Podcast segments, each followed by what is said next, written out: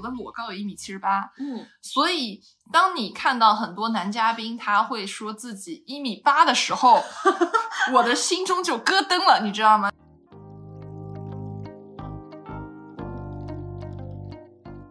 对，这很像我妈跟我说的一件事情，就是当嗯你特别想买一个东西，但它在打折处理的时候，你先不要买它，你要先想一想它为什么会被打折。嗯，我觉得男生如果愿意为女生做一两件这种离谱的事情，就是女生真的会记很久。他会把你的指纹录在他家，我觉得录指纹这件事情真的很，嗯，对，但是我当时是挺感动的。看你的指纹编号是零零几，我你 真的真的可就是我我就是有点哎冷静啊，有点冷静啊。下次我们说渣男捉奸，就是可以把这个讲进去。燃えるゴミに出そう我覺得有一点是，就是在 dating 的时候，大家的心态一定是你最爱的永远是你自己，就是你嗯自己觉得是的不爽，你就要离开。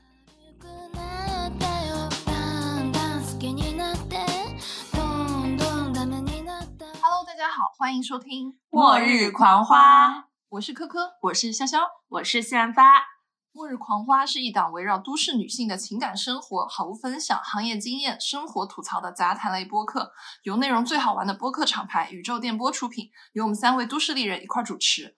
每期呢，我们都会围绕一个都市生活中绕不开的人生小命题来展开聊聊。愿我们的长长陪伴，让你对生活更加热爱。这一期我们来聊聊约会这件事情，因为其实我们三个有很多的共同点，比如都是生活在上海的女生，都在消费行业里面工作过，而且又都很爱喝酒。我们三个最近喝酒的时候就聊起来，最近有遇到过非常多的奇葩的约会事件，所以这一期我们来聊聊各自有趣的经历。可以，希望不要得罪一些人，希望希望希望想要 得罪这些人不会听到这一期播客。就是大家这条东西发朋友圈之前，做好分组屏蔽，没关系，我们不会指名道姓的。大家也不要对号入座，如有雷同，纯属瞎编，好吧？嗯，好，那我们就是从约会这个事情把它拆解一下，就是它就是约会前、约会中和约会后嘛。嗯，那大家比如说约会之前，你会看重男嘉宾或者女嘉宾的什么呢？我先说吧，首先我没有看中过女嘉宾的时候，然后我觉得我在选择跟一位男嘉宾进行约会的时候，我第一看中的其实是身高，就因为我自己比较高，呃科科其实也挺高的，我还蛮难接受比我更矮的男生。然后你有多高？我有一米七零，科科有多高？我一米七十八，裸高。裸高一七八嗯，哦，那你达到了我的下限，男嘉宾下限。对，然后第二看的就是有趣，还有颜值，还有健身习惯，因为我其实比较偏好有健身习惯的男生。如果他会打德扑的话呢，又有一点小小的加分，为什么打德扑是小小加分？因为多少算是我的一个小爱好，我觉得跟他可能会有更多的共同话题。如果太会打德扑赢你钱怎么办？第一，我觉得 我很少遇到这样的人。如果真的遇到这样的人，把他作为一个很好的德扑学习对象也非常不错。嗯，那科科呢？我觉得我是先看有趣程度吧，有趣程度要大于颜值，要大于 maybe 是学历或者工作什么的。因为我觉得约会这件事情，你把它抽象一点，就是两个人吃两个小时的饭嘛，或者说喝两个小时的酒。但是如果这两个小时你一直要当那个捧哏，或者说你一直要去迎合他，或者是找一些话题的话，我觉得对我来说很无聊。就你就找个人两两个小时聊得开心一点嘛，我觉得这件事情对我来说非常重要。还有颜值，我放在中间。就很多人会觉得说颜值它不重要，或者说你去吹嘘说颜值就是为什么要去看颜值呢？对，要看的朋友们就是长得帅的人，你跟他吵架的时候，你都会气消了一半，你就会想啊，算了，好好说话吧，对吧？就是颜值还是有道理的。然后还有就是个人的学历，我觉得可能是一个参考因素，但是它的影响因子没有那么大。就像找工作是吧？就是你的简历上，你肯定会把你的学历写上去，但是它不是能成为筛掉你的那个原因，但它可能是成为你进入这个简历池的一个就是筛选标准。对对对对。那潇潇呢？我其实跟科科差不多，我其实也非常看长相和聊天。就是聊天的话，一定要大家能够相互接对方的梗和相互能够接住话。如果说了一个话，然后落地上了，对方就是很冷或者是接不住的话，我会觉得说可能这里面就大家没有 chemistry。那其实嗯呃第一次约会的时候就能看得出来，就是适不适合再往下走了。最后一点就是看会不会喝酒。我以前还会装一下，就对方不会喝，我也装着不会喝。现在就是年纪大了，也不想装了。你这么菜，就不要出来泡妞了好吗？你们你们的约会行为难道是一一块儿就是比谁酒量大吗？不是因为有很多男生他会嗯拿约喝酒来试探你是是不是一个比嗯较开放或者是比较随和的女生，或者是嗯他会再试探一些别的东西。嗯，但是每次他来试探的时候，我就想，这么菜的喝酒程度，就别来试探了吧。那我们刚刚就聊了，你约会前可能会看重什么？比如说第一次见面的场景，你们一般都会约什么呢？我先说吧，其实我很喜欢约 bistro，、哦就约那个小酒馆小酒馆和嗯那个 bar 之类的。嗯然后一就是大家吃饭不用那么正式，你吃个大餐其实时间蛮长的。嗯然后喝酒可长可短，你可以喝多四十分钟、一个小时，也可以把这个时间拉到两三个小时都可以。然后的话，喝酒大家其实会更好的去放下那个戒备心，然后心理防线，然后大家的氛围会更好一点。第二个就是。一般 bar 和那个 bistro 它小酒馆，它的那个灯光和氛围会更好一点。会把人照得更好看。是的，有很多 餐馆就是死亡顶光，你有时候就是想，妈呀，我在这种灯光下，我怎么往下走啊？是的，笑死！就有些餐厅可能它的那个灯光就是顶光，一般是拍菜特别好看，是人就是死亡顶光。死亡顶光，而且我发现就是男生其实不太会安排，就男嘉宾一般不太会安排约会场地，他有时候推的一些餐馆，就是有时候直接会给你推一个汉堡店。我 什么样的汉堡店？你去了吗？我没去我说我们改成这家好吗？然后嗯就发给他一些我比较常去的一些 bar，嗯然后因为我其实安排约会场所的话，我其实会提前想好很多事情，这个 bar 的灯光、菜单、不是单纯吃酒饭。你真的对他目的性很强。我说我只是有素养，有职业素养而已，有有约会素养，有约会素养而已。然后还会想好周围是不是有合适的，就是可以散步十五分钟、十分钟的地方。因为之前有时候会约那个看线下脱口秀嘛，就是看那个嗯山羊，山羊旁边有陕西南路和那个巨鹿路，就会有一些很多 bar，、嗯，就是会习惯说看完脱口秀，然后去 bar 那喝一杯。然后就在这个就是梧桐树的树荫底下散步个十分钟，是晚上没有树荫了。就是全是树的阴灯影。哎，但是我跟你有一个是比较共同点，在第一次约这种吃饭或者什么样，我第一次是不会跟大家约喝酒的，因为我这人嗯。酒量也不好，嗯，然后我会觉得喝酒吧，总觉得有一些奇怪的暗示。对于很多人来说，就是你不想要有那个暗示，就是你可能觉得两个人喝酒只是个普普通通的喝酒，但是有些人他会觉得说，这是个喝酒暗示，那你是不是对我有什么非分之想？对。就会有这种对，所以就为了避免人家有这种奇怪的想法，所以第一次基本上我会去选一个我很熟悉的餐厅，因为这好像是我之前看过一个什么心理学那种东西，就是说你在熟悉的环境下面，你更能表现出来最真实的自己嘛。比如说你去一个完全陌生的环境，而且你还是嗯第一次的去见那个男嘉宾，是以这样一个约会的形式，你就陌生的环境再加陌生的人，那你整个人的状态就会非常不舒服。同意。嗯哦，但是我这个人稍微有点社牛的，就是嗯我其实非常喜欢陌生的东西，所以我 其实有的时候我会觉得啊，假如说今晚的 dating 我没有任何的收获，那我至嗯少要收获一家餐厅或者 bistro 或者酒吧，它到底好不好喝吧？嗯 这算是一种额外的收获。呃，我之前约会其实我会有一个偏好，就嗯是集齐你们两个的共同长处。嗯就可能潇潇他会比较喜欢面对面的，就一对一的 bistro 嘛。我特别喜欢约在 bar 的吧台，哦对，因为一般来说比较有水准的 bar 的吧台的 bartender 一般都很会聊天。嗯然后我想的是，如果我旁边的这位男嘉宾他非常的不擅长言语，对，那至少我还有一个 bartender 可以聊。我之前就 经历过这种事情，嗯就是我旁边的那位男嘉宾呢，实在是。没有任何共同语言，也不想说话，但是我觉得基于人和人社交的礼貌，我又不能直接离开，我就总得找一个人聊天吧。于是我跟那个 bartender 从酒开始聊，聊到他们家冰块，就是比如说长条冰和方形的冰块进价分别多少钱，每天要进多少。然后那天晚上我收获了非常多开酒吧的知识，最后离开的时候我也是心满意足。对我觉得人就是要给自己找一些出路。好卷啊！当时听那个三发讲说，就是格局打开的，的原来可以这个样子，你怎么样都自己都不要成为那个捧哏。对，嗯，嗯，就有些男嘉宾吧，就是我也不特指啊，就是他可能会觉得，比如说，如果你聊天的时候发觉你你作为一个女生，你一直在接他的话，就是他没有给你主动抛话题，且他不觉得这是他自己的问题，就是他不觉得是他自己不够有趣，或者说他没有那么多话题想跟你聊，他会觉得说你这个女生。说那么多话，是不是喜欢我呀？但是有的时候女生做这种事情，只是想让这个场面不要那么冷，不要那么难看，只是有约会素养在而已。对，只是大家都觉得出都出来了，就是不想让大家这么难看。但是很多男嘉宾就觉得你是不是喜欢我，要跟我说那么多话？哎，嗯，哎，我想问，如果说你们约会的男嘉宾说了一些什么样的话，你们觉得需要提醒其他女生注意一点？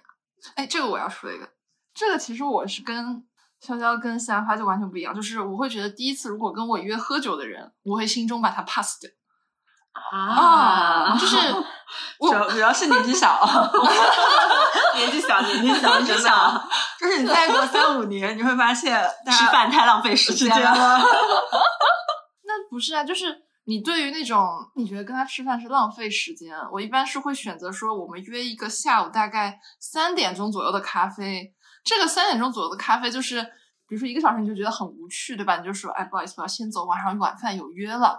如果你觉得，哎，这人挺有意思，你想跟他再聊一下，拉长一下你们的对话时间，你就跟他说晚上要不要一块儿吃个饭，进可攻，退可守。而且咖啡店嘛，它也是你也可以选择做那种吧台啊，或者什么，你也可以跟咖啡师聊天。然后它的环境又比较的放松，又不是那种让男嘉宾有奇怪想法的地方。嗯，我就觉得很不错。当然是针对我这种年龄比较小的女生哈。刚刚姐姐们说，可能我年龄大一点，可能就 不是年龄大一点，喝酒和咖啡是一样的。是的，是的。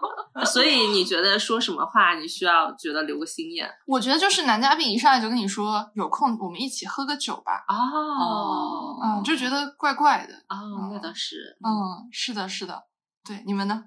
我其实还好，但是我觉得有一些方向的话，他可能就是他明显在试探你，比如说他会说他可能比较接受开放式关系啊，就是他会拿他第一次约会就会这样说吗？，对，他，就直接那他也是试探挺直接的呢。对，他会 在直接试探。如果你遇到第一次，他就完全不在乎他在你心中形象，直接拿一些他就是大家可能就是普通普通人接受不了的一些底线去来试探你的话，那说明他就是真的不在乎自己。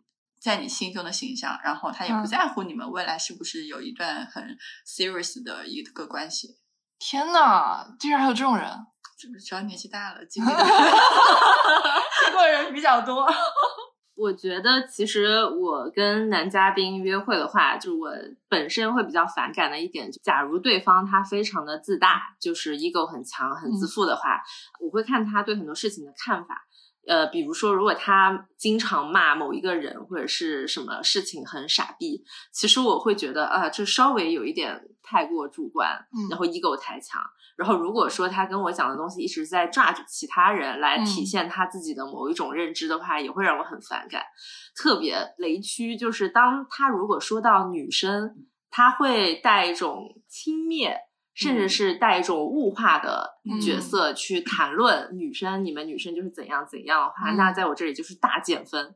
哦，是我也会，我这我也会用同样的，因为我是在 MCN 行业嘛，嗯然后我就第一次见面的时候，我可能会聊行业的一些八卦，聊一些大网红，可以跟我们聊吗？可以下一可以期安排，下一期安排。安排安排，我们这里一定要记住，就是反正潇潇说他不准备在这个行业混了，退出这个行业了，所以他要在他不在这个行业混之前，把所有的这个行业的八卦都聊出来。告诉我们。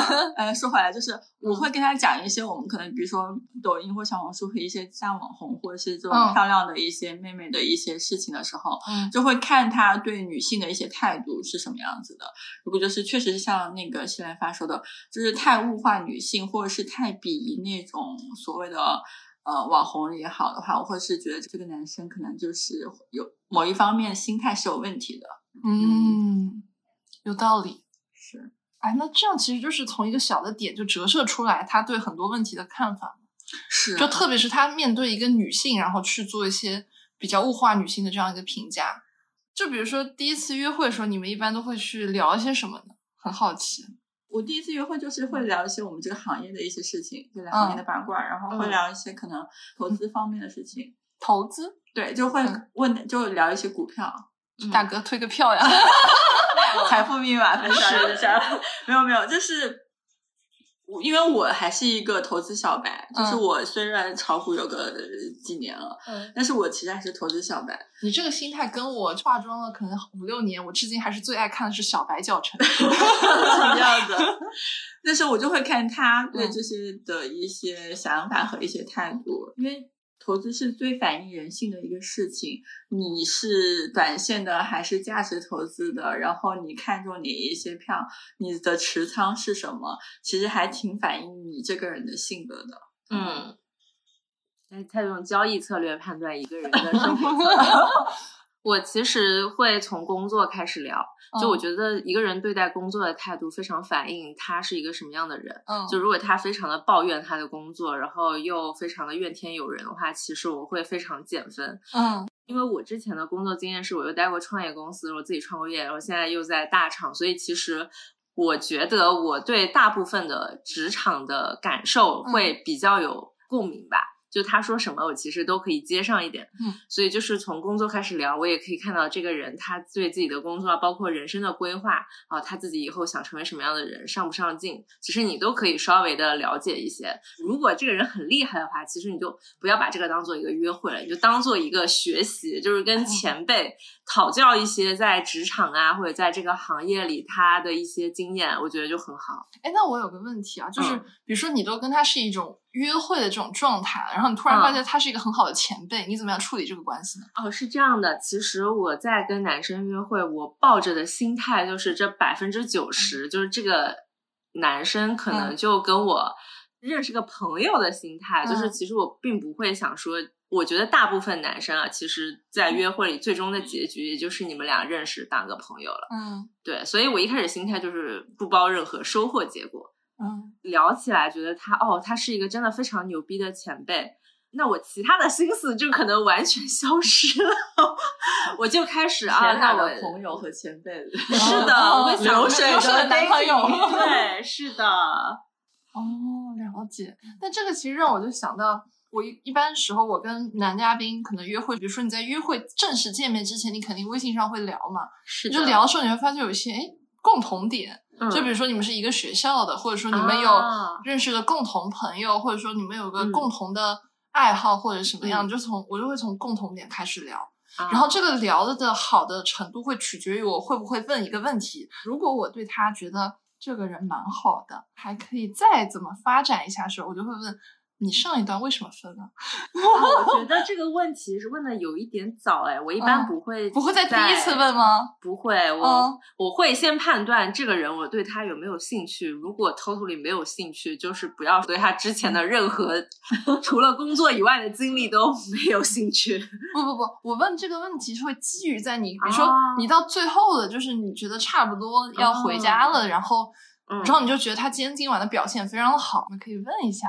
你问这个问题，其实又能折射出你们俩刚刚提到的说，如果男嘉宾说这种话，你要警铃大作里面提到一些雷区。就嗯。比如说，如果他对他的前任的评价是非常负面，嗯。或者他觉得所有问题都只是别人的问题，不是自己的问题，嗯。以及会有一些物化女性的行为，或者说甚至会说什么 open relationship 的这种对，啊，这种东西，那其实那个问题它是可以引出来的。嗯。对，然后你这样就相当于是你在一次约会当中，你如果他这个问题回答的你觉得还不错，那你可以约他下一次。如果这个问题回答的你就觉得这个人不行，就他可能只是一个当朋友或者怎么样，嗯，就比较省时间嘛，就没有必要再约下一是的次。是的，嗯，但是你们遇到过那种真的会把自己不好的感情经历讲出来的人，会会会很多啊，就是自己过错方的，他会讲吗？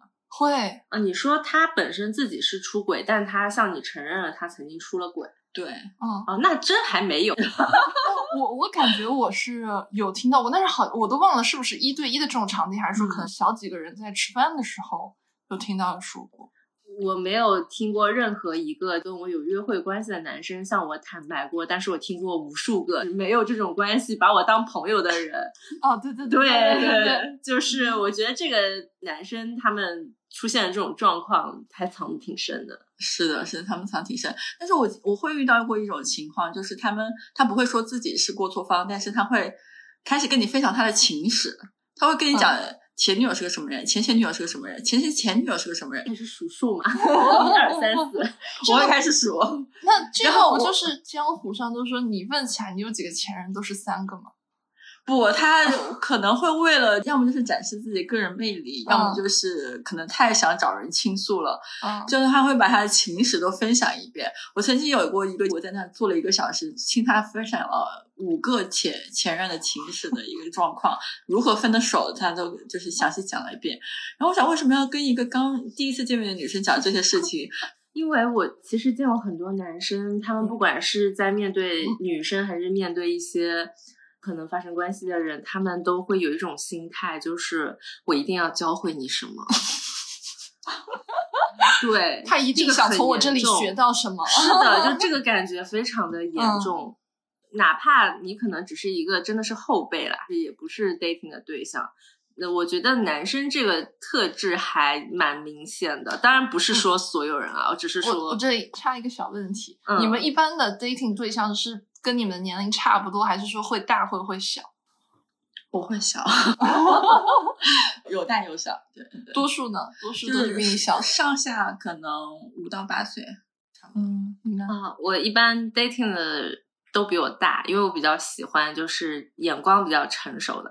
嗯，那这种就更容易犯你刚刚说的那种，他不经意之间他想要教你一点什么东西。对，所以嗯当你发现那一些很成功的人，然后嗯自己也很有所成就的比我大的人，但他们却能够用一种非常客观、谦卑、和 ego 也非常的不强的那一种人出现在你面前的时候，你反而会觉得哇，这个人很加分。所以我觉得我一直都是在找，就是哪怕他有很强的个人成就，但依然可以非常谦虚、有礼貌的坐在你面前跟你聊一些东西。嗯，嗯，但这里面其实我会有个问题，如果那种事业小有成就的男性，三十岁还没有 settle down 的情况下，就说明有隐患。我觉得这是一个我的一个小小的一个判断标准。如果他年龄比较大了，就是一直有女朋友，这种男性他不太可能以单身的情况下出现在市场上。哦，我觉得其实嗯现在还挺常见的。嗯因为男生的思维，就就虽然我不是男生啊，就从我的朋友们，嗯我能感受到男生很多都会先搞钱，嗯再谈感情。不过他们在事业成功的时间线上，每个人稍微都有一些或先或后吧。有一些人嗯确实就是，当他达到自己满意的程度，可能就是要三十五岁。比如说，他对的他的追求就是什么身家上亿，甚至是上 A9 十亿，对。A 九对，就是要到这种程度，他觉得他才才会去找一个结婚的对象，我觉得嗯也是可以理解。对，嗯然后这种倾向其实会比女生强很多，因为我身边认识的很多哪怕事业心很强的女生，嗯就她们也不会说我一定要到了某一种财富的阶级，我再去 settle down 我的感情。对，男生可能他们对这个财富的这个要求会摆在感情的前位吧。嗯对对就是如果三十多岁确实就是还没有 settle down 的话，有一部分东西是很难讨好的。嗯，然后他那部分东西就会，你不能说他是不正常或是很奇葩，但是他可能就很坚持他那一部分东西。就之前我跟我朋友聊过一个观点，就嗯说，假如一个男生，男女都包括在里面，就他如果他没有完成自我实现，他就结婚了或者是 settle down 了。嗯，分两种情况，一种情况就是他没有完成自我实现，他其实对现状又是不满意，又是不甘心的状态。那他其实对嗯他的另一半也是不甘心和不满意的。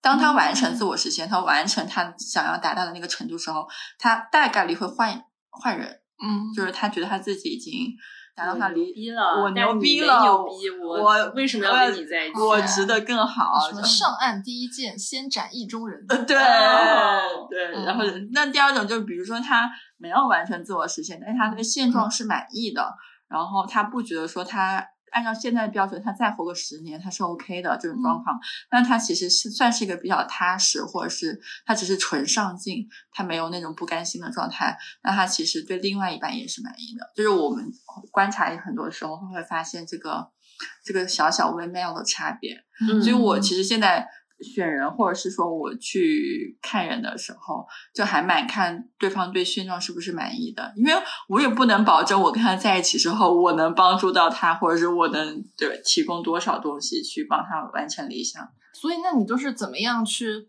就有没有什么细节，或者说你就直接问他你对现状满不满意吗？还是怎么样？我觉得看他的生活方式、消费习惯，还有他的日常，能看得出来。嗯，嗯，就是看他跟现在的生活能不能自洽。对的，如果他没有办法自洽的话，他这种人就会被你筛选掉。对，或者是说，就是我不配，就是他有更大的、更远的梦想，就是我不能阻碍他来实现他的梦想。嗯，了解。哎，那你们有没有因为约会成功在一起的男嘉宾？就最后他可能成为了你的男我一朋友？任男朋友，有啊有啊，有啊有啊，我觉得其实我大部分的男嘉宾走到最后之前都是经过了这个比较正式的 dating 的，嗯，就是还挺少说就是什么日久生情啊这种，我很少。哎，那你们 dating 一般，比如说会 dating 几次或者多少时间，然后你会确定说这个人就是我想跟他进入一段恋爱关系？我觉得还挺看人的。我其实后面遇到的比较心仪的男生，我会刻意的去拉长我们互相了解的时间，因为我觉得，当你比如说想要对一段关系产生推进或者试探，但是你一开始因为所有的喜欢一开始很上头嘛。然后你这个上头其实会让你选择性失明，就这个人身上其实一开始就带有一些你无法接受的缺点，嗯但其实他身上有非常强烈的优点。有的时候你会因为他身上的这些优点而选择性失明，忽视掉那些其实你根本不能接受的东西。对然后你们俩可能因为上头就在一起了，嗯在一起可能两个月、三个月、四个月，你发现他身上那些缺点又。慢慢的更明显了，浮现了，就是你那些失明突然好了，然后你就会突然觉得这个人不是我要的人，就是嗯。他身上有这么多我无法接受的东西，但是你有没有发现，他其实从来都没变过，就是他一直都是他，他所有的特征也都是这些特征，变的是你，就是你明明一开始就知道的事情，你选择了忽视，但后来你又要把这些东西提起来，当做你不想跟他在一起的理由。我觉得不管是男生还是女生，这种现象都很严重，就同时浪费了双方的时间。就你哦为什么在一开始选择跟我在一起的时候，你不跟我说呢？对吧？所以我觉得我在 dating 一个男嘉宾的过程中，我觉得上头是肯定要有的，因为他得心动嘛。嗯但你心动的时候，你不能这么快就做决定，就我要跟他在一起，就你还是稍微得让那个理智上线，然后稍微拉长一些，比如说一个月。当然，你们中间可以有感情的升温，但这一个月期间，你一定要好好的去观察，就是他身上那些缺点到底有没有触碰到的是你的底线。就是他真的触碰到你的底线的时候，你哪怕你非常喜欢他，长得超级帅，那我觉得就是你也要得控制一下。要忍对痛。我刚刚一直在想，他说的时间长是什么？我当时脑海里面都半年了，然后他说到最后 一个月，就是你知道吗？但是我自己会有一个下限的判断，如果三个月你们还是在这种 dating 的状态，那就不要再推进了。你为什么叹气？那他肯定是在多线并行吧？对啊，对，三个月都没有推进的话，嗯，嗯，所以这里面也是给收听本期节目的就姐姐妹妹们一个小小的 tips，就是如果他跟你 dating 三个月嗯，还没有任何进一步，换吧，对下一个真的换吧，换吧，换吧。哎，那我想问一个问题，嗯。就是我们之前没有讨论过，嗯。就你说的进一步，你们眼里的就是一个关系它升温了，就是你嗯。们从一个可能非常客气的关系到一个稍微确定一点的关系的标志会是什么呢？对我来说，如果你是约会关系的话，其实我是没有那么看重说那个人的心情好坏，或者说嗯。他的状态好坏与我有什么确切的关系。嗯。但是如果你们进入了一个比较认真的恋爱关系，你会嗯觉得说我他有一种责任感，就是说我要跟他共同去承担一些东西，比如说无论是他的一些不太好的状态，或者说他有一些遇到一些困难或者什么样，就是你想跟他去一块儿去面对这个东西。但是如果你是只是一个 dating 对象的话，我觉得只是大家分享一些情绪就可以了，这是我自己的一个看法。嗯嗯，你呢？我如果是第一次见完之后，大家有好感，可以继续往下的话，开始大家互相报备行程了，呃不是报备，是分享行程，分享行程就就会跟他说我今天宝贝，我今天在录播课，已经宝贝了吗？已经宝贝了吗？没有，真的。他说：“就今天我去干嘛？我今天我出差了，今天我去见了个人，我今天晚上我跟谁吃了饭，然后又聊了些什么事情，然后我他也会跟你这样分享。对就开始就分享日常，分享行程。嗯，嗯，我觉得这是个蛮明显的标志，对我来说。我觉得潇潇说的很对。我觉得两个人，当你开始在意对方的时候，你就会突然出现一些爆棚的分享欲。嗯这种分享欲不亚于就是你在路上看到一条非常漂亮的狗，你都想拍下来发给他看。对就这种特别贼无聊的事情，没有任何意义。我觉得这种分享欲能让你感受到，就你很喜欢这个人，然后那个嗯人其实也是可以感受到的，就是分享生活中的一些非常细小的美好的事情。对，但而且我就发现分享欲这个东西可以帮助你判断自己到底还对他有没有那种 chemistry。你有的时候你的身体就是自驱着让你看到那条狗你就想拍给他，嗯但是你到后来就是如果你对他就已经有点下头，或者说就是你可能就觉得。你之前你喜欢他，你为他镀上的那层金光没有了之后，你就会觉得嗯我也不想跟他说什么东西了，然后看到他发过来的微信也不想回，就放一旁，一就个小时候。就你可能 回头就是嗯嗯挺好的，啊加油呀，表情包，对吧？就这种你还这么客气？可能年龄小吧，还是比较客气一点。这时候你就会自己就意识到说，哦，我不喜欢他了，就哎是我跟他可能只是普通朋友关系了。嗯，那你们之前约会遇到过什么很奇葩的人或者很奇葩的事情吗？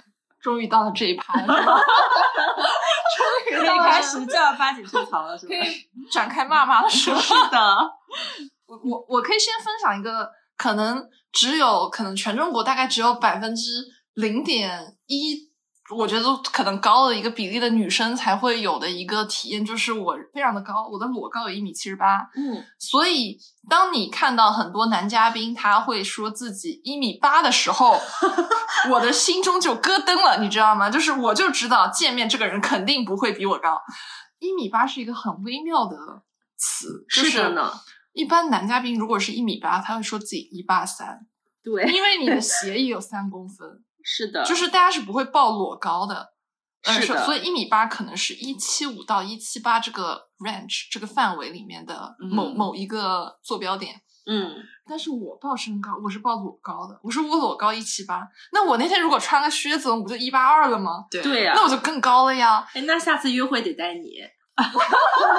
我是个尺是吗？对我是个标尺。的，所以就是当你看到就是见面的时候，你就发现那个男嘉宾没有那么高的时候，然后他就是还会就有说啊，你肯定不止一七八，我说我就是一七八，他说你肯定不止，我说你给个人家台台阶阶下，我悟了，我我今天才悟了，那么多年。他要的是个台阶。嗯，好的，就反正这件事情让我就觉得，虽然它不是说一个非常大的奇葩的点哦，但是嗯你觉得能从中折射出来，其实很多的信息也是他们告诉你说之前都是会美化过的，没有人会想把自己不好的一面告诉你。就是如果他会把不好的一面告诉你，就比如说我们刚刚之前前面几段聊到，就是说他会跟你说他之前可能不太好的一些情感情感表现啊什么的，那说明他就是把你当纯纯的大兄弟。对，他会觉得说我可以跟你讲这个事情，然后你也不会因为这个事情对我有什么负面的评价。或者他嗯其实就是在降低你的预期，他在试探你的底线在哪里。就就他在降低你预期的时候，他就觉得说，OK，如果这个事情你能接受，我就按这个底线来踩。嗯，他会这样子来做哦，就很多我觉得避雷啊避雷，避雷，嗯真的避雷需要避雷。嗯，嗯反正当你在一段感情中，你觉得有一点不对劲的时候，那就是请相信你的直觉。然后你说我感觉不太对，结果你第一反应是去网上去发帖说。友友们，我的男朋友这样了，他还爱我吗？他不爱你，他不爱你 他不爱你你。嗯，这个就是跟当时很多朋友，比如说他们遇到一些感情问题，他还找我说，你能不能帮我推一个什么算命的，或者说什么占星师帮我来看一下感情问题。我这时候我就会说，当你需要用这些东西去看你的感情的时候，就说明这段感情对你来说是一种消耗，是是，就是你已经在去借助这种超能力的东西去看了，那是的，就说明你自己没有办法去控制你的这段关系，那我就觉得这种嗯。关系就不健康，就是对你不好，你赶紧把它结束掉。是的，我我还蛮赞同那个西兰发刚刚说的一点，就是嗯。我之前一直在训练我自己的一个事情，就是我在就是尝试给自己立规矩，就立嗯边界。如果这个我的底线是这个，如果他真的是踩了我的底线的话，我就是再喜欢他，再忍痛，也一定要做出一个决定，要么就是结束，要么就是分开一段冷静一段时间，要么就把我这个非常非常生气和我的边界告诉他，就说如果再有第二次的话，那我们肯定是要分手的。就这个事情，我觉得还蛮重要的，你得告诉他这个事情，不然的话，很多男生就是会惯性的去做这个事情。那新南方有遇到什么非常奇葩的吗？我遇到的太多了，真的。就我觉得，其实第一是我看人的眼光稍微有一些自我偏好，就比较喜欢有个人魅力和特别一点的男生。哎，你会特别偏好某一个行业的男生吗啊，金融男。虽然我不在金融圈，但金融圈总有我的身影。其实还好啦，我觉得跟行业的关系稍微有一点点，但是我其实比较喜欢的是那种非常自信，然后很有想法的人。但我之前遇到几个大雷区都不是金融行业的，呃，有一两个是啦，嗯。就我记忆比较深刻的是，就在我当初还不太懂股票，然后对嗯。金融一无所知的时候，我当时就 dating 了一个男生，然后他是在大摩嗯。做 trader，、然后我记得我们约的是个午饭，嗯，结果他到一点的时候，他整个人就直接变了一样，然后掏出了两台手机，在我面前直接开始操作，因为一点开盘了嘛。嗯然后他还一边操作，操作完了以后还要给我看。他说：“你看我的账户，就是在短短的多少时间内，然后就赚了多少钱。”当时就是，虽然那时候我完全不懂股票，但我就觉得我面前的人是个逼，他的那种感觉。你你知道吗？你的上升星座叫那英，因为你最烦装逼的人。原来如此，原来如此。对，我觉得有一些男生他会在约会的时候不自觉的开始孔雀开屏，嗯，就是慢慢的，你就看他的尾巴就是打开了，然后种屌屌不屌，屌不屌，哥对屌不屌？牛不牛逼？牛不牛逼？牛不牛逼？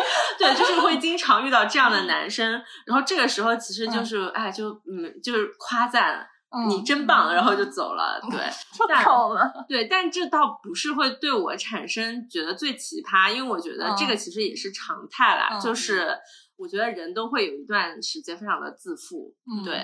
然后我其实最奇葩的约会经历是在我跟一个男生已经 dating 了好几次之后，嗯就那个男生他倒不是做金融的，嗯他是做律师的，真的是很可怕。就是我们之前在吃饭，我觉得他还挺让我仰慕的，因为嗯当时其实我的社会观和三观，我觉得没有完全的成熟，所以嗯我听很多东西我都是不太有个人的见解，我就觉得哇好厉害，哇嗯好牛逼。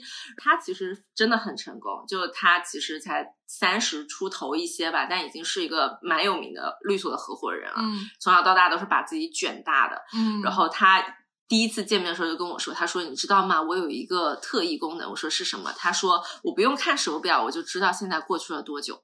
然后这个特异功能，我在跟他后面的几次 dating，我有测试过，就真的他非常的能够感知到每一分每一秒的流动，就跟你讲话的话，知道讲了多久，我们到底讲了半个小时，还是一个小时，还是两个小时，他非常的清楚，就不用看表，非常非常可怕。然然后他会让我产生一种很大的压力。他跟别人在一起，他是按小时收费的，对对我刚想问你这个问题，他有没有告诉你他每个小时的报价？然后他告诉我了，确实很贵，确实很贵。然后呢，你又知道我当时年纪很小，然后小女生呢就喜欢干一些没有意义的事，比如压马路。嗯然后后来我就会觉得我在压马路，然后这个时薪多少的人在陪我干一件特别无聊的事情，你就觉得，如果是模拟人生那个游戏，就旁边这个男嘉宾，他头顶应该是有个闹钟，上面有个倒计时。是的，是的，然后是的。闹钟上面有一排数字，对进账多少，对进账多少，对噔噔噔。然后重点是我不知道过了多久，但他知道，对你的心里会很难受。就这个人，他一分一秒他都在计算。当然，这还不是最夸张的。我当时只觉得这个是这个人的一个优点。嗯我觉得哦，我活的这么浑浑噩噩，就是当时我还挺怀疑我自己，为什么我没有这么强的时间观念。然后我觉得他人也非常正，因为他从小就爱学习、爱工作，然后工作也很努力。我们其实 dating 了非常多次，我觉得这个关系已经很趋于稳定了。然后有一次他就问我说：“他说你要不要来我家，我们两个一起做饭？”然后我觉得哇，这个还挺有就是家庭生活的那种幸福感，就说不定我们的关系要更进一步了。对，然后我说好，然后那一场 dating 真是让我整个人直接裂开。怎么了？就首先我到了他家，然后我发现他是一个超级大洁癖。进他家门口，嗯，在他家我一共换了三双拖鞋，为什么？因为他家的客厅需要一双拖鞋，他们家的卫生间需要一双拖鞋，他们家的阳台和房间都需要不同的拖鞋，这个是让我很困惑的一点，你知道吗？然后我就先换上拖鞋，我觉得人都有自己的习惯，然后我们就开始准备做饭。做饭的时候，我们吃的是火锅，就是 suppose 它其实不需要你真的去做什么菜啊之类的，我就说哦好，然后他说那我们就来一起洗菜吧。我说哦好，我当时心里想的是，我第一次来你家，我是个客人，你让我就是洗菜，我当时心里其实是持怀疑态度，我当时在想，他该不会真的就是很认真的想要处理我们的关系，所以他觉得我们现在应该以一对情侣生活的方式来一起做一些事。我当时心里还想，哦，那他还有挺有幸福感的，我们就一起来吧。然后他就掏出了一枚大蒜，说：“你会剥蒜吗？”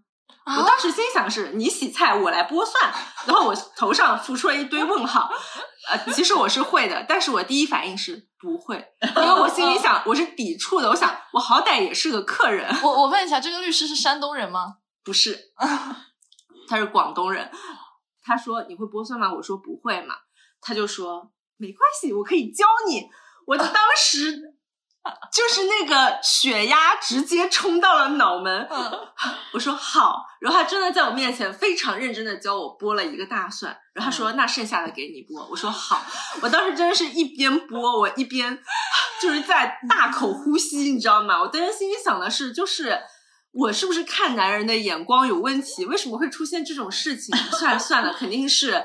这只是个意外，说不定他真的只是想跟我看，就是他洗菜我剥蒜的这种幸福的场景。嗯好，然后我们把这些东西都理完了以后，我说那我要去一下卫生间。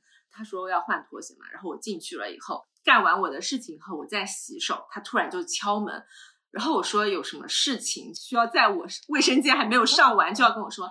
他说你洗手的时候要注意那个水不要溅到洗手台上，如果溅到了洗手台上，你要拿那个纸把它擦掉。我当时心里就是想的是，我从小到大活了二十多年，我爸妈也非常的念我，就是要讲卫生这一点，但都没有到这种程度，就是你的水不能溅在洗手台上。大哥，你知道洗手台是用来干嘛的呢？就是用来洗手啊！就是你知道为什么有水呢？对，然后我当时那一瞬间，就是我真的很想喊救命，但是我想的是，就在他家，我喊救命也没有人可以来救我。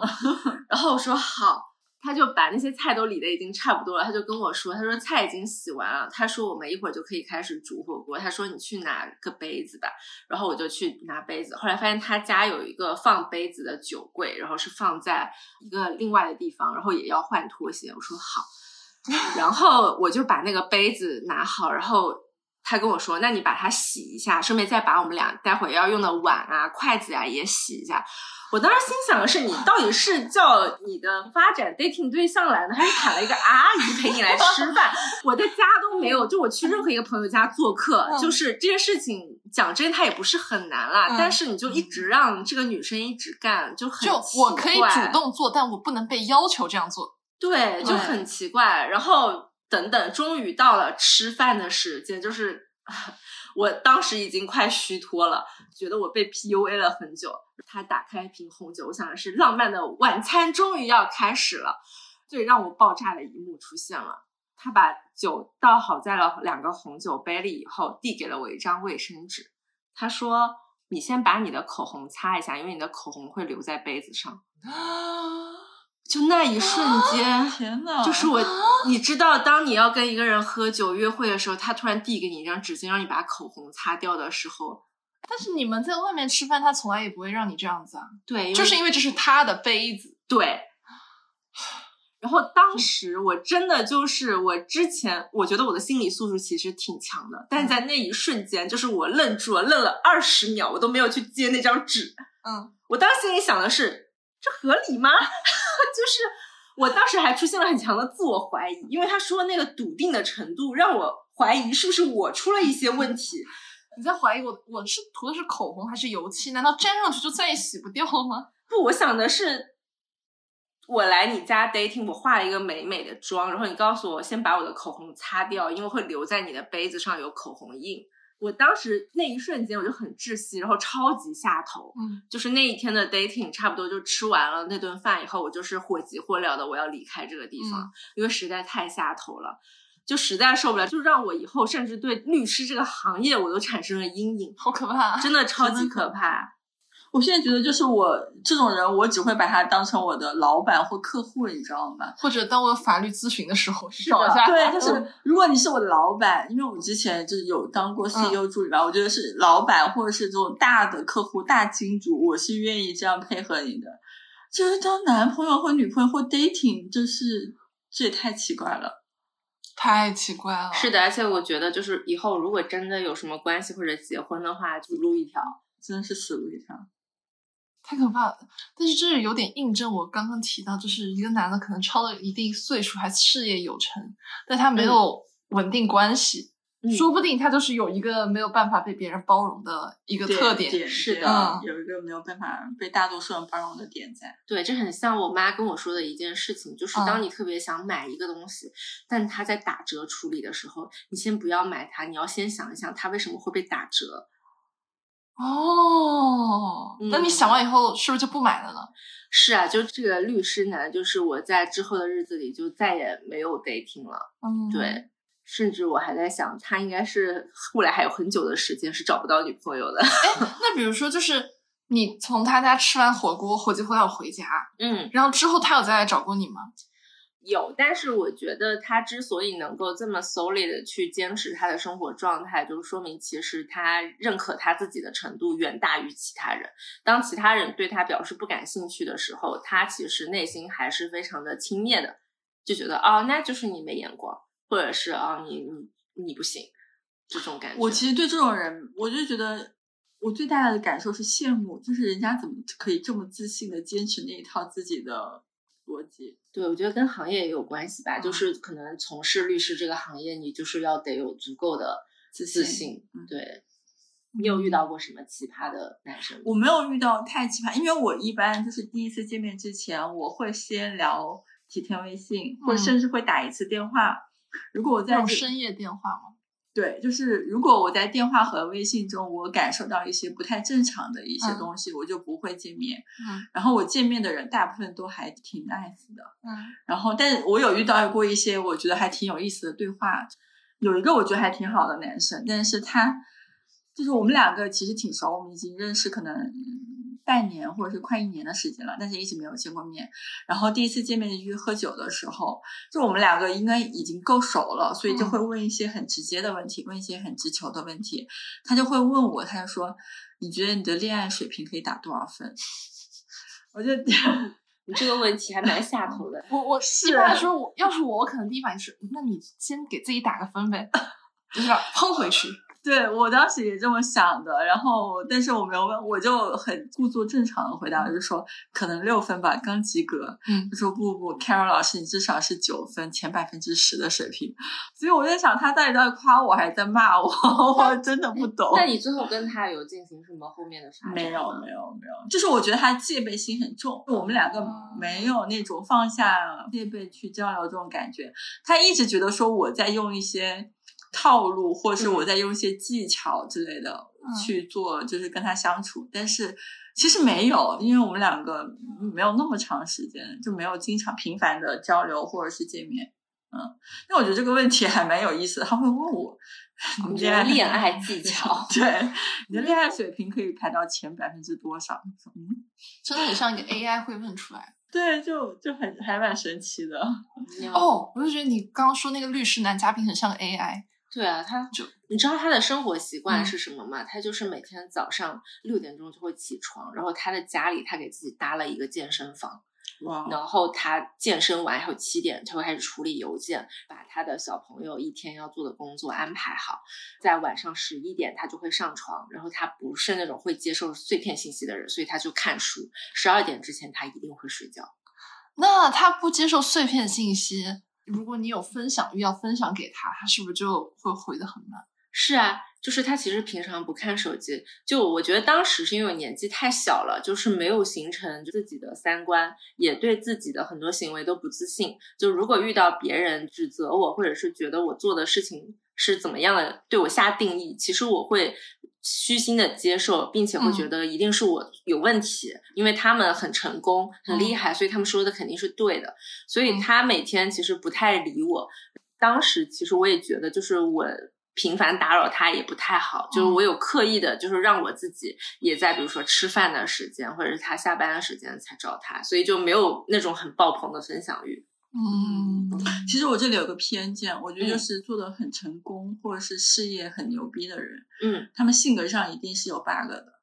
就是我哦。我会有这种偏见，我会觉得说，如果这个人确实特别牛逼、特别成功，我觉得肯定不适合我，因为这种人适合花钱谈恋爱和花钱结婚，就是嗯。不适合就是正常女生的这种恋爱模式。对，我觉得他们对感情的需求其实也会比较少一些。对对，嗯，但是我有一个我觉得还蛮有意思的一个约会经历，它它不是一个奇葩的，但是我觉得挺有意思。就是在我三十岁那一年，我有个认识蛮久，嗯、认识一段时间的一个小哥。然后当时因为我可能情整个情绪和整个人状态不够好，他说他要带我去他的秘密基地去看一下。嗯我说你的秘密基地在哪？他说是在那个小哥多少岁？那个小孩也是三十多岁，两个三十多岁的人，哇讲完18岁的事情有点拍电视剧的感觉。嗯，然后我就想，嗯，我就问你秘密基地在哪？他说是在一个酒店的顶楼，可以看到北外滩很非常完整、非常好看的夜景。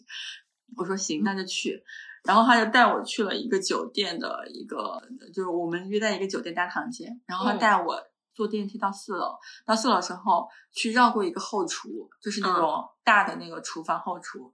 当时还躲过了一些可能后厨的一些管理人员或保安之类的。绕到后厨后面的一个楼梯，就是那种楼梯不是这种日常楼梯，它是那种爬梯，就是那种生了锈的爬梯。然后从那个生了锈的爬梯上爬到天台，天台就是那种有一点灰尘、有点脏，然后还走过了一段很危险的钢板。走走危险钢板的时候，你们有牵手？没有，哦，然后哎，然后走过那段钢板，到了一个酒店嗯。天台的某一个小角落，然后就嗯可以看到夜景。嗯。但是那个我当我想趴在那个围栏上的时候，上面一层灰，然后哦然后我就是。又感动又语塞，然后你又不知道要做什么反应，你会觉得说，如果我十八岁经历这一切，我一定会感动到哭，但是我三十岁经历这的时候，你又想说，嗯，那你们在天台上没有干点什么吗？比如说没有，但是我们当时就是纯朋友，哦他只是为了想让我那段时间心情好一点。那还挺好的。对，我觉得当时我是觉得是一个还蛮有意思、蛮难忘的一段经历。我没有觉得很奇葩，我就觉得挺有意思的。哎，我也有个很有意思，我看到只有我写的这种，嗯 就是我以前大一的时候，那时候很喜欢拍照，然后我嗯当时就是。因为拍的还不错，然后就会发微博上，会发朋友圈，然后就会有很多漂亮的姐姐妹妹来找你拍照。嗯然后我当时有一个业务是拍私房，对，哦，哦，可以找我拍哦，可以突然我们俩眼前一样。嗯 可以找我拍专业的。嗯嗯嗯然后我当时有一个找我拍私房的姐姐，嗯在找我拍完以后，突然开始对我很上头，啊，她就约我泡汤，就是上海这边那种什么泡汤地方，大家都是要对对托管嘛，对对，然后进去。还好我当时没有做近视眼镜手术，就是我摘了眼镜，那时候是一片模糊的，不然我都不知道我怎么样去处理这个尴尬的场景。所以他做了什么？就是我，这你就想象两个人，嗯，然后他对你有意思，然后你们俩一块儿坐在一个浴池里面，浑身赤裸。哦。you 你有怀疑过自己的取向吗？我觉得我可以，我啊觉得我可以，但是当时对于年少的我来说是一种冲击，然后我就觉得啊、天呐，太刺激了，印象很深刻。就觉得这个约会是我约过最，就是一一般约会大家会默认说是有一点好感的那种，不然只是叫朋友吃饭嘛。那种直接跟我约泡汤的这种约会，对我来说真的就是冲击，哦，嗯，格局打开的冲击。嗯，鸡圈新世界欢迎你。笑死！你什么身份跟我说欢迎我？だんだん好きになってどんどんダメになった欢迎加入我们的都市丽人听友群，一起快乐吐槽，一起快乐买买买。添加小助手微信 yzdb 二零二三， 也就是宇宙电波的开头缩写加二零二三，发送“末日狂花”即可入群哦。君の下がりの毛布が暖かすぎたせい我们刚刚 diss 了这么多约会嗯奇葩现场，我要说一个特别好的，这个男生我觉得是我目前接触到 就是约会上面最擅长的男嘉宾，我觉得也可以把他的故事分享给各位在听的男嘉宾提学习提炼出一个 SOP。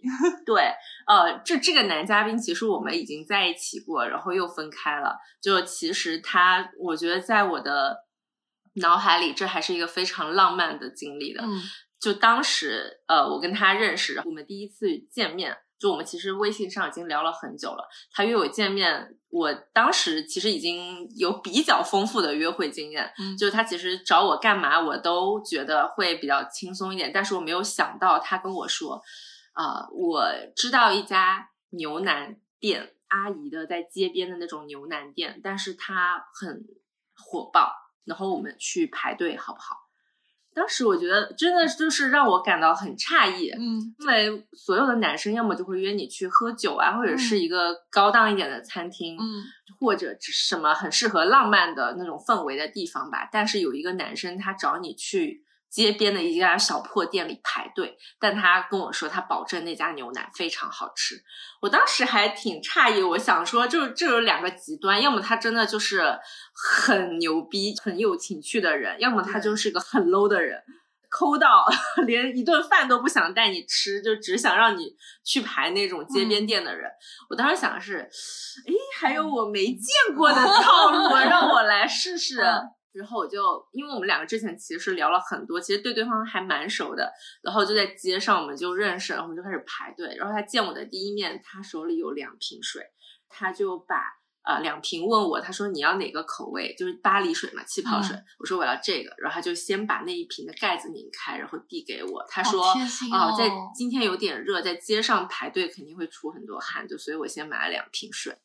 重点来了，就是他见我之前，他是戴着两个耳机的，就无线耳机，他就把那个耳机取下来放进耳机的盒子里，超级自然的拿过我的包，把耳机放在了我的包里。啊哦，对，啊然后这个举动让我非常的惊讶，因为其实这是一个很亲密的举动，哦就是因为你不会把自己的无线耳机放在别人包里，而且哦他没有说任何的话，但是你又没有什么东西可拒绝，因为他虽然很亲密，但他没有犯法，只是别人把东西放在你的包里，嗯但他那个动作实在太自然了，嗯把女生的小包拿过去放进去，那一瞬间就有一种他已经是你男朋友的那种幻觉，你知道吗？哦就是很亲密。当时我心里想的是，哇，这男的太会了，就我跟他完全不是一个 level 的，就嗯当时心里就已经我输了。对，然后我们两个就是，呃，像两个小孩子，就是那种放学以后待在校门口吃嗯那种什么垃圾小店那种嗯感觉，我们就吃完了那个牛杂。吃完了以后，我们就在海边散步，然后一边散步，他又把在深圳吗？对，嗯把耳机拿出来，我们两个一人带一只，然后一边吹哦海风一边听，哇！然后我就想说，天呐，这太浪漫了。当时心里想的是，就他也太会了，哦对，然后这就在我的印象里变成了我人生中最浪漫的一次约会吧。就是他其实没有干什么特别的事情，哦但是他拥有非常多的小细节，让你就是心都化了。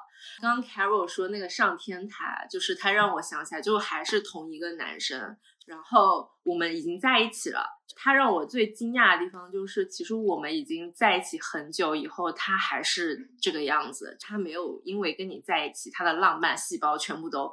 我可以感受到这些不是他的把妹技巧，而是他天生就是一个超浪漫的人。哦对他很爱冲浪，然后有一个周末，他说他去冲浪，因为我不会游泳，我也不会嗯冲浪，所以我就说那好吧，那我就在岸上等你，带着电脑我在工作，然后他就在海里冲浪。冲完的时候是夕阳刚好就是太阳落下的时候，他说啊。那我们去吃饭吧，在这吹了一下午的风，就是我们去吧。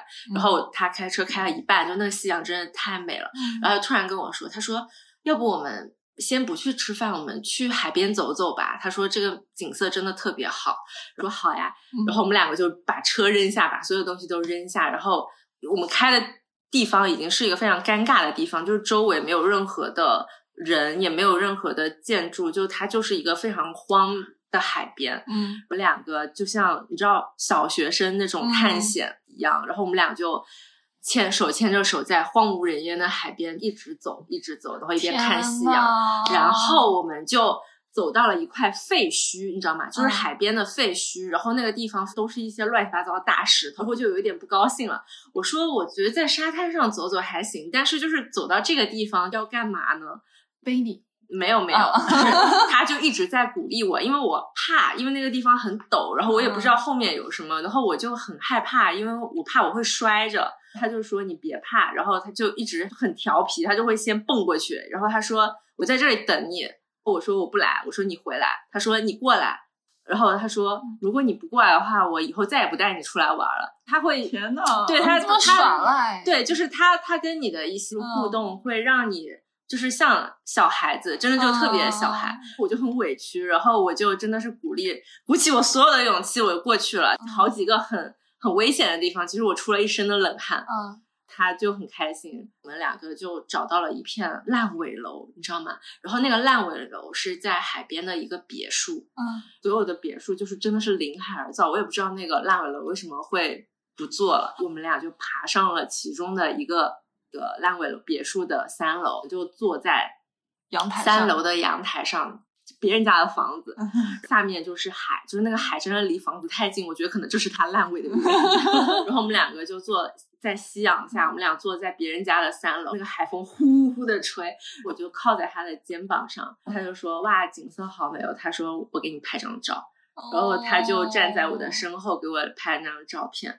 重点是，就是他后来还把这个发在他自己的社交媒体平台上，哇，真的好浪漫！就是这个你很难想象是一个偶像剧啊，对，就这他，而且重点是我们已经在一起挺久了。就如果他是在追我，我觉得嗯就是这个浪漫稍微会有一些努力和刻意。但那个时候我们已经在一起很久了。我觉得很多感情是有一些约会，包括可能后面不管你们有没有在一起，就是很多约会的记忆是你们分开以后也会留在脑海里的，嗯就是真的很很好。对这些 moment 真的就是哦，好心动啊！好心动啊！真的就没办法，这谁能抵抗得了呢？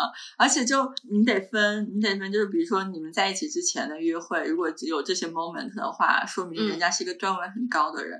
但嗯是在一起之后还愿意做这些事情，就说明人家就是本身就是可能就是这种人。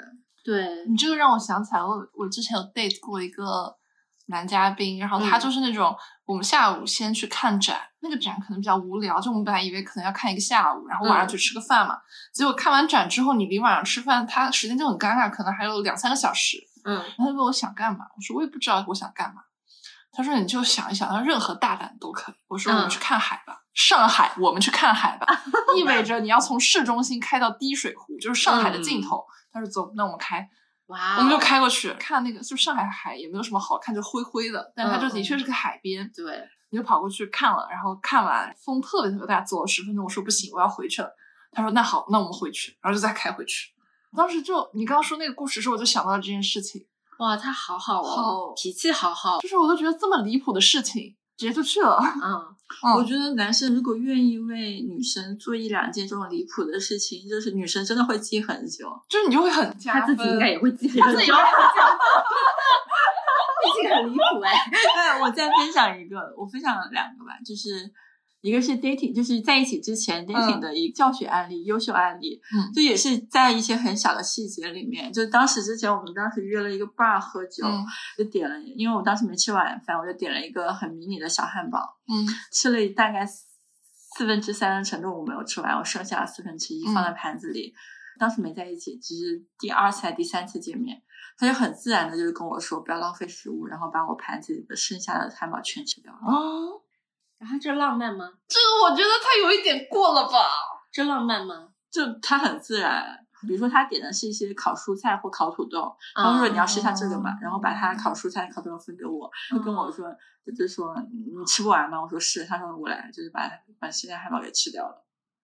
嗯然后我当时也是心里咯噔了一下，我就说哇，这个人真的是有点东西。但是这个是有点像我，比如说我在 dating 的时候，你有时候嗯你就会觉得，如果你们俩的关系到了某一种程度，嗯我就会提一些我觉得有一点无理，但这个无理又是它不是那么无理，反正就是你把握那个度的一个需求，然后看他什么反应。对，介于朋友和恋人之间的一个东西去那个。就比如说你就是要干一件比较麻烦的事情，你就看他就是愿不愿意陪你一块儿去干。嗯哦就是可能在谈恋爱的时候，恋爱中的话也有过一些可能对方做的很 nice 的事情。就比如说我家，他会看哪哪哪还缺一点什么东西，他会下单帮你买，直接下单。你去他家的时候，他会把你的指纹录在他家。我觉得录指纹这件事情真的很，嗯，对，但是我当时是挺感动的。看你的指纹编号是零零几。我你 真的真的可就是我我就是有点哎冷静啊，有点冷静下啊。下次我们说渣男捉奸，就是可以把这个讲进去。嗯对对，他很自然的把我指纹录进去，会拿他家地址帮我办，就是当地的那个居住身份之类的。哦就是我以为，我当时恍惚以为这是他是想长期发，这是一段很长久的关系，嗯然后发现其实不是，就是当男的上头的时候，他愿意什么事都愿意做，哦，那时候你们还没有在一起啊？在一起了。哦但是后来就是该分还是得分，哦，哎，这就是，但是我觉得就是过那么几个瞬间嘛，就那么几个瞬间，让你觉得还蛮蛮不错的就可以了。是的嗯就我觉得 dating 就是一个比较开心的瞬间，你对对对可能会觉得还对还不错。对。嗯，嗯，哎，那你们会觉得，就是一段感情开始前的 dating 跟开始后的 dating，他们差别会很大吗？有经历过差别很大的人吗？感觉没有。我觉得男方男生好像没有差别特别大，但是他我有听过他们说我的差别会比较大。啊，你会突然对他们冷淡吗？就不知道，就是可能开始前对，就是在一起之前的 dating，我是可能会讲一些很形而上的东西，很虚的东西，聊人啊，聊生活，聊这种有的没的东西。嗯但是我可能在一起之后，我就会聊一些生活琐事了。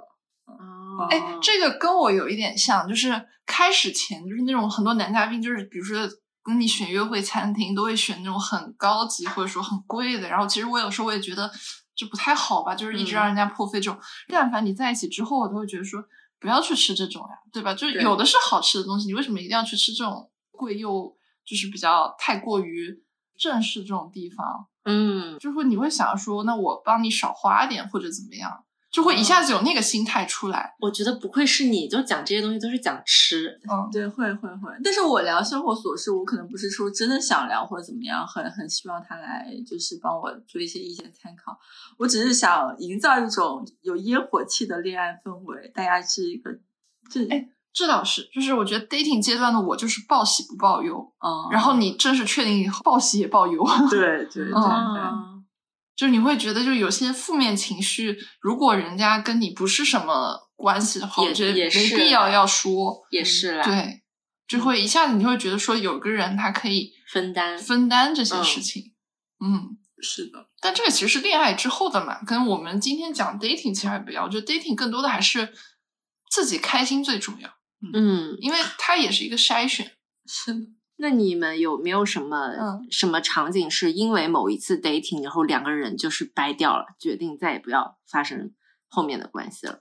我有，嗯我当时可能是第一次约见的时候，嗯发了一个 bar 过去，他跟我说人均太贵了，啊，对，他说能不能找个便宜一点的。那你就别去了呀。我可能当时太年轻了，然后太 nice 了，跟他说那我们就 A A 吧。啊啊啊！我我所以，我吃完那一顿我也很很不舒服，很别扭，然后我就再也就是直接删了删掉了。我可以接受，就是 dating 阶段你一顿我一顿，但是我不能接受 AA。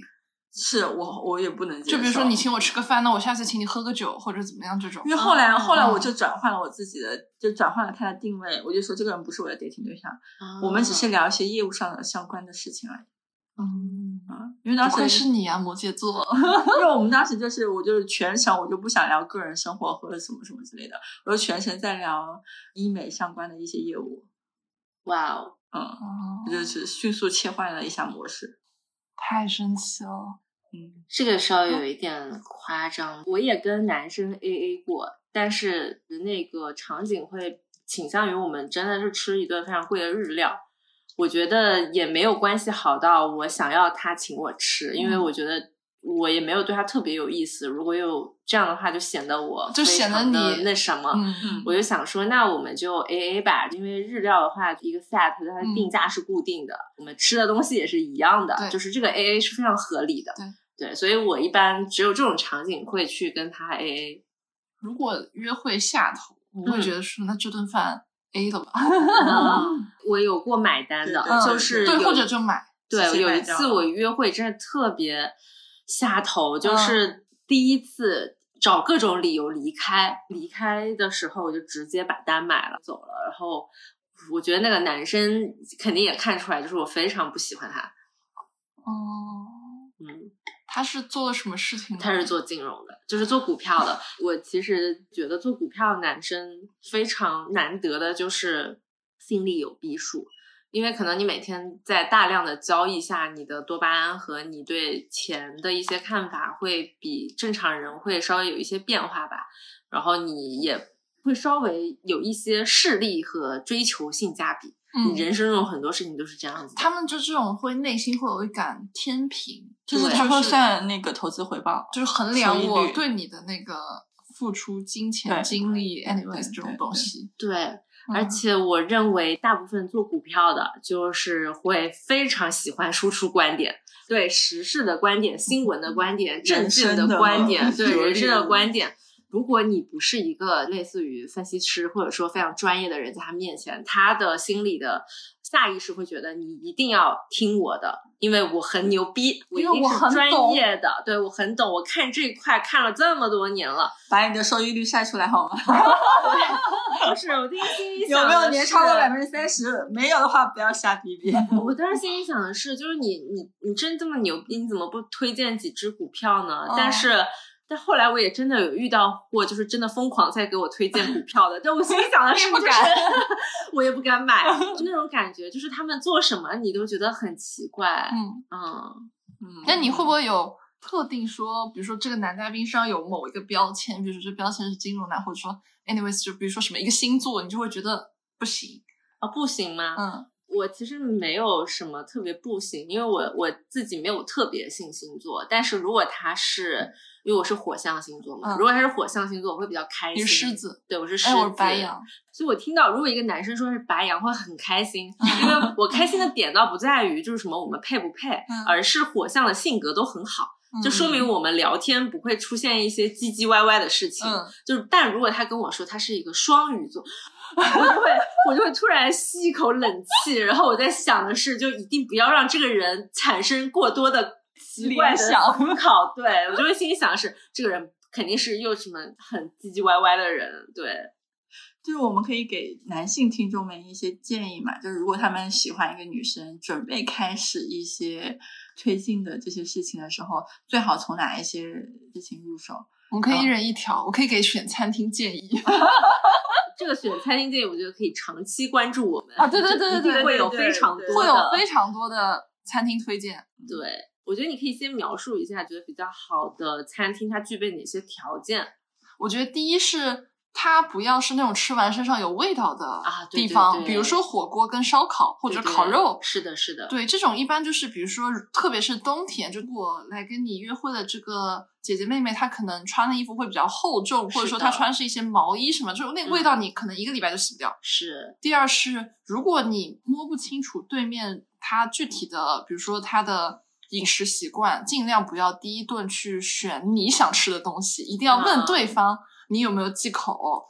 对吧？啊你吃不吃辣？就是也要问对方说你有没有自己偏好的餐厅，还是说你想去试一个新的东西？哦嗯，对，就是你要把选择权全部给对方，但是这个给的话是，就是你要给他 A 和 B，但是你不能嗯给他一个填空题，嗯就你要问他说你是要去你熟悉的，还是要我来帮你挑一个？哦，这个我要插一个，就是 我脑海中又回复了一个就是超加分的一个嗯场景。呃，有一次我从那个机场落地，然后有一个男生来接嗯机，接机以后，啊、他第一问题是你要不要喝杯咖啡，喝个东嗯西，然后说不要了。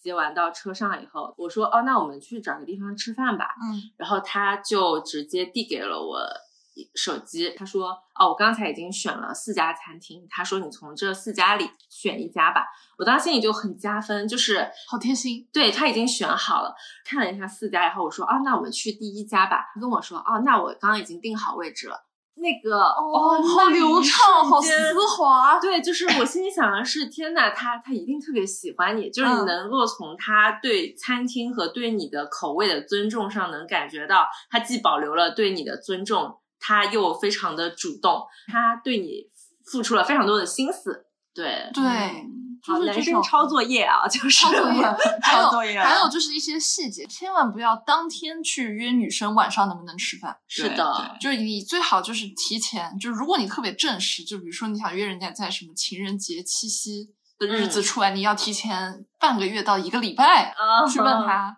你拿着爱的号码牌，对，拿着爱的号码牌，对，不要当天约。然后，如果不是特殊日子，可能是前两天约会是一个比较好的状态，并且你要把就是这个更改日期的这个权利给女生，嗯，就是说，如果你有事，我们可以取消。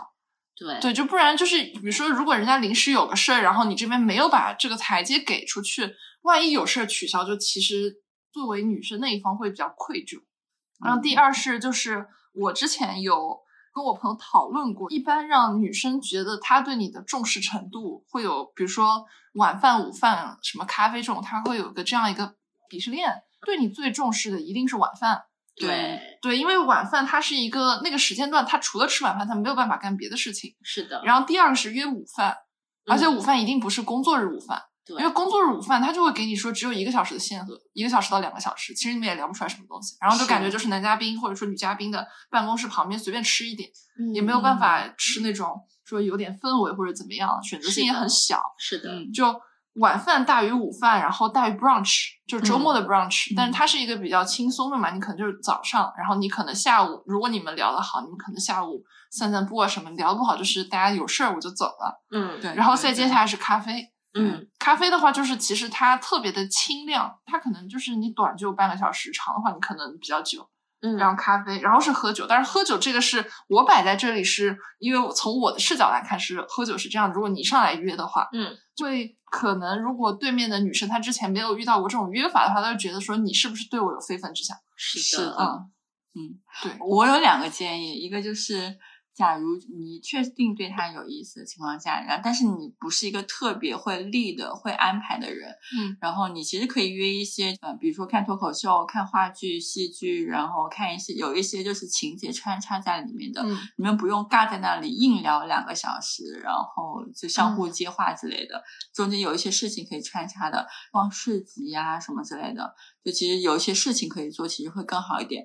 然后约喝东西的话，或约午餐的话，也可以，比如说优先约日料，可能火锅味道太重了，嗯，但是你日料，你其实比如说你有那种上菜，然后不同的下那种，比如说寿喜锅啊这种之类的，你会有个过程，就不停。其实中间有穿插的流程在的话，你不会那么就是需要你去撑话题撑起整个两三个小时的话题去说这个事嗯情。然后这是其中一个，比如说脱口秀其实是一个很好的一个场景，因为现场它本来氛围就很好，然后大家都很开心，你们之间你共同听到了一些梗，其实在嗯结束之后还还可以聊还可以聊的。嗯是的，然后你还你们还可以形成可能未来两三周内 Q 到了一个梗，嗯然后你们这是你们哦共同的一个 common sense 的一个记忆。你是不是山羊的年卡？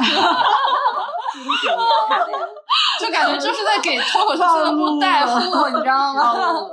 效果点卡。嗯然后还有一个就是，假如你们两个嗯不是在线下约的话，其实线上也可以尝试一些互动，就可能比如说共同看一部电影，共同看一些呃听一些播客，你们可以共同来听我们这期播客，然后发给女生，然后问一问她的一些想法之类的。我觉得这期可以这样，如果如果你觉得你想测一下这个男嘉宾他的对于很多事情的接受程度，你可以把我们这一期发给他，然后跟他说，我们当时那个 show notes 里面会写啊，就是某一集是我们会集中吐槽一些我们觉得男嘉宾的下头表现，对。你就跟他说从这个时候开始听，你评价一下，你觉得他们是对。三说的对不对？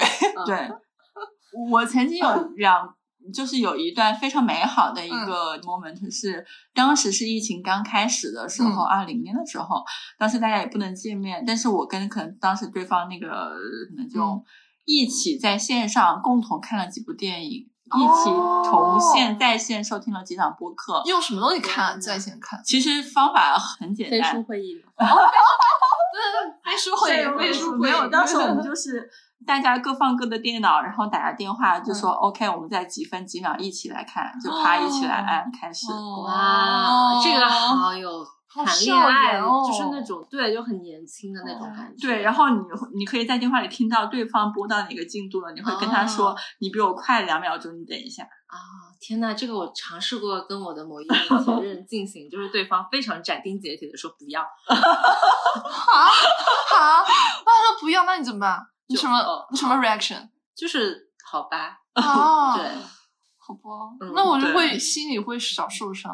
就是他跟你就不是同一种人，就是他是那种非常追求投资性价比的人。效率哎，对那这样其实反过来来说，我觉得你刚刚说到那个律律师，虽然他很嗯奇葩，嗯，但他就作为一个，我觉得这行业应该挺关注投资性价比啊，或者说他就是一个对时间那么敏感的人，是，他愿意陪你散步，对，其实还是在他那个体系里，说明他用是的用心了。其实我觉得他的 体系，唯就是说为什么我跟他 dating 很多次的原因，就是他的体系让我既觉得卑微，又觉得他很爱我，所以我就觉得这是一种 PUA，你知道吗？哦，其实我觉得他没有对我做什么特别的事情，就是他对我做的事情，所有男的都做得到，但你就觉得他对你做很特别，因为他的时间更宝贵。但哦其实不是这样的，就我觉得女生很容易有这样的想法，只是做了一些非常普通的事情，但你觉得他对你很好。我觉得我当时就陷入了这种感觉。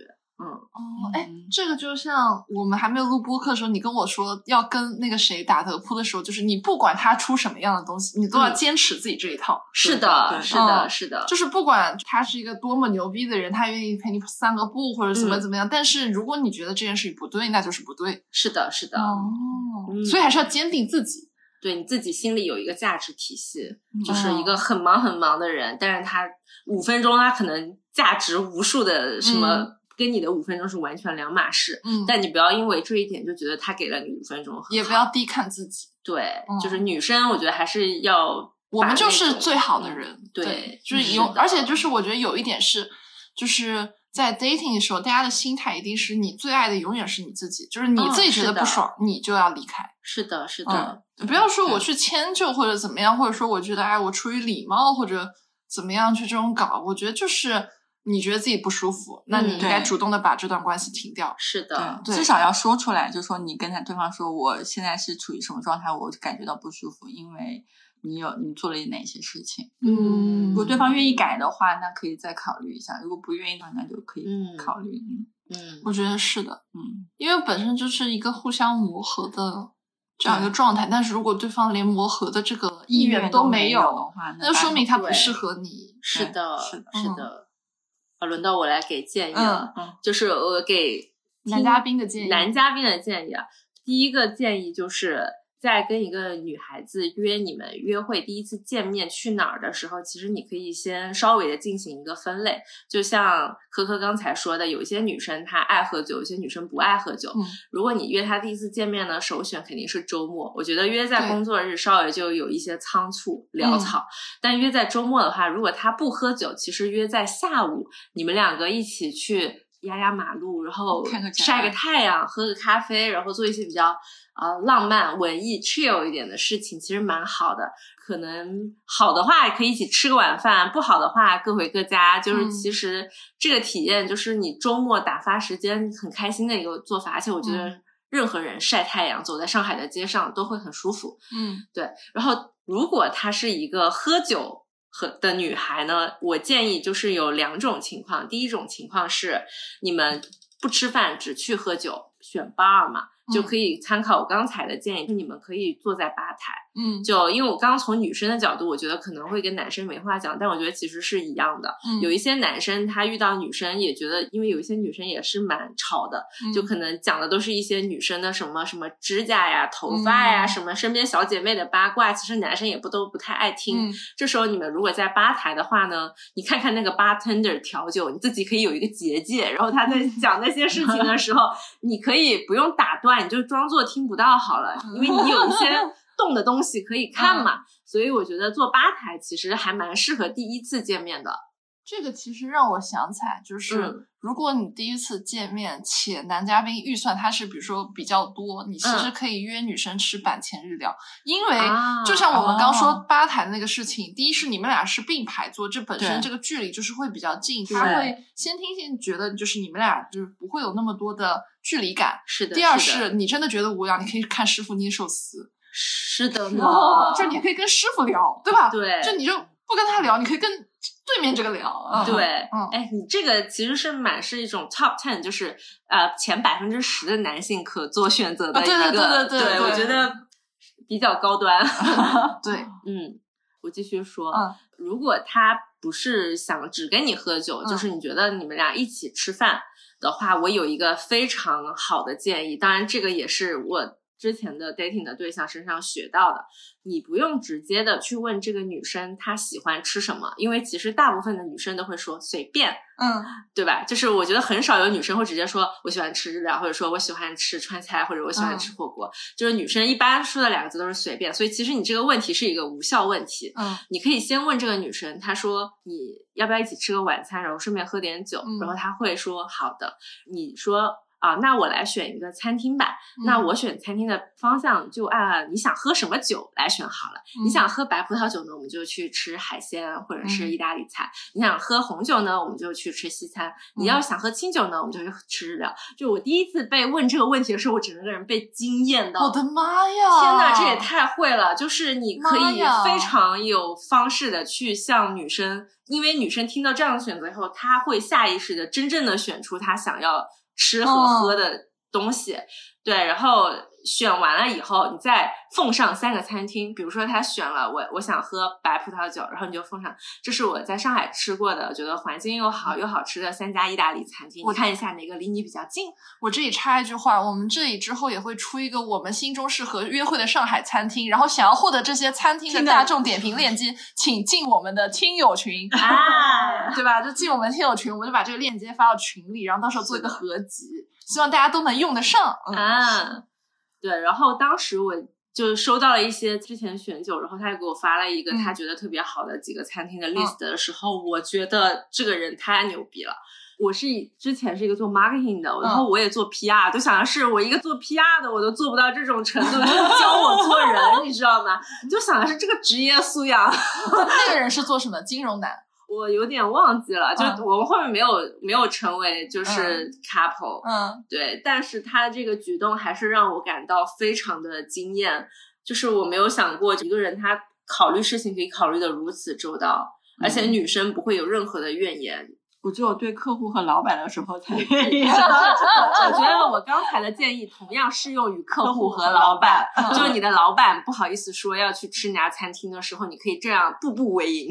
哦，知道了。是的，哎，但是我这里补充一个，我还给大家提供一个很好的约会场所。如果嗯你的约会对象他对小动物不排斥的话，嗯猫咖狗咖超级合适。啊因为第一是猫咖狗咖，你跟猫猫狗狗接触的时候，你就离猫猫狗狗很近，然后你们俩通常比如说有个场景，就是你们一块儿蹲在一只狗或者一只猫面前，嗯然后去冲它发出一些人类奇怪的声音，对吧？学猫叫或者什么，啊这种时候你第一是可以发现就是它的比较小孩的那一面，你会看这一面你是不是喜欢？因为有些人他虽然喜欢猫，但是他会去逗猫，但那个逗猫又是对猫猫会不是那么温柔或者怎么样，就看他对小动物的态度嘛。嗯包括说你们在这种场合，你们俩本身也是一种没有什么距离感的，然后又有一个动的东西在那里缓解尴尬。就如果你没有什么话题聊，你就可以摸猫猫啊，对吧？你就没有什么话好讲，嗯，也可以。所以我就觉得这个场景非常的合适。对，而且一般猫咖、狗咖很多都是一对一对 couple 去，你们就在那种环境底下，其实你也会自然的会有一些 chemistry 的升温啊，或者怎么怎么样，所以也是一个比较适合这种情况是不是像之前讲的那种，就是如果他心已沧桑，带他看旋转木马，然后一种就是未经世事就可以带他去一些高档的世间繁华的餐厅。哦你说的好有道理，是是对是，打这种反差感很好。就是把他在别人那里没有的那种体验是的，蹦出来。，比如吃牛腩，吃牛腩那个是真的强，对，真的太打反差感。很厉害。对，我现在就一直脑海里面在想他刚刚说那种，你坐在海边一个烂尾楼，然后就那边是全是海，对，哇，就啊就小说吧，就是这会你同时很久啊，哦就是在是的，这个你身边十几栋海边别墅都没有人，就嗯荒无人烟，很神奇。天呐，我觉得我没有听过 像我们那么能尬，也不是尬，不是尬，就是像我们那么能案例丰富的。对，这个案例真的很看个人本身的经历，但是你很难在上海一下子找到三个那么经历丰富的女的，但是我们找到了，嗯，且我们愿意把它脱敏的说出来。就这期的话，其实对于女生来说，就是第一是你就相当于听一个就是防坑指南嘛。当男嘉宾出现这些情况的时候，你可以提前的去避免避雷。然后对于男嘉宾来说，你也可以学习更好的怎么样去给女嘉宾留下一个非常好的约会印象。你看，就像我们刚刚提到，虽然我们提到那些给我们制造约会好的瞬间的男嘉宾，都可能跟我们现在都不太联系了。是的，但是这个瞬间真的对于女生来说能记非常的久。是的，就是嗯大家不一定非要在意，就是有一个呃好走到最后结果，但是有一段很好美好的约会体验，你是可以回忆很长时间的。对的，对的，对的。现在的话还有什么要补充的吗？大家可以获取我们刚才的餐厅指南的话，加入我们的听友群哦。听友群会出现在 show notes 里面哦。那我们就今天感谢大家收听到这里。那希望我们这档节目成为您居家旅行、通勤、睡觉时的好心情、好伴侣。谢谢大家，谢谢大家，拜拜拜我们下期再见。我们下期会录我们的新年特辑，就我们会跟大家讲我们二零二二年买到最值的东西，分享给大家。天哪，大家一定要管好自己的钱包。真的就是你知道吗？做消费的人给不用你推荐看的东其他，西，不用看小红书，就看我们。我们可是三个从事消费行业的女生推荐出来的东西。对，就我们真的就是无广无广，全程无广无广。全程绿色无广。对，好的，那我们这期到这里了，拜拜。拜拜。感谢收听到这里，本节目由内容最好玩的播客厂牌宇宙电波出品，希望成为您居家旅行、通勤睡觉时的好心情、好伴侣。点击订阅按钮，不错过我们任何一期的更新哦。如果你是在小宇宙、喜马拉雅 APP 收听到我们节目，可以在 Show Note 界面找到加入我们都市丽人听友群的进群方式。如果你是通过苹果播客或其他平台，可以添加微信号 yzdb 二零二三，也就是宇宙电波的开头缩写加二零二三，备注末日狂花即可加入群聊哦。我们在群里等你一起快乐吐槽，一起买买买。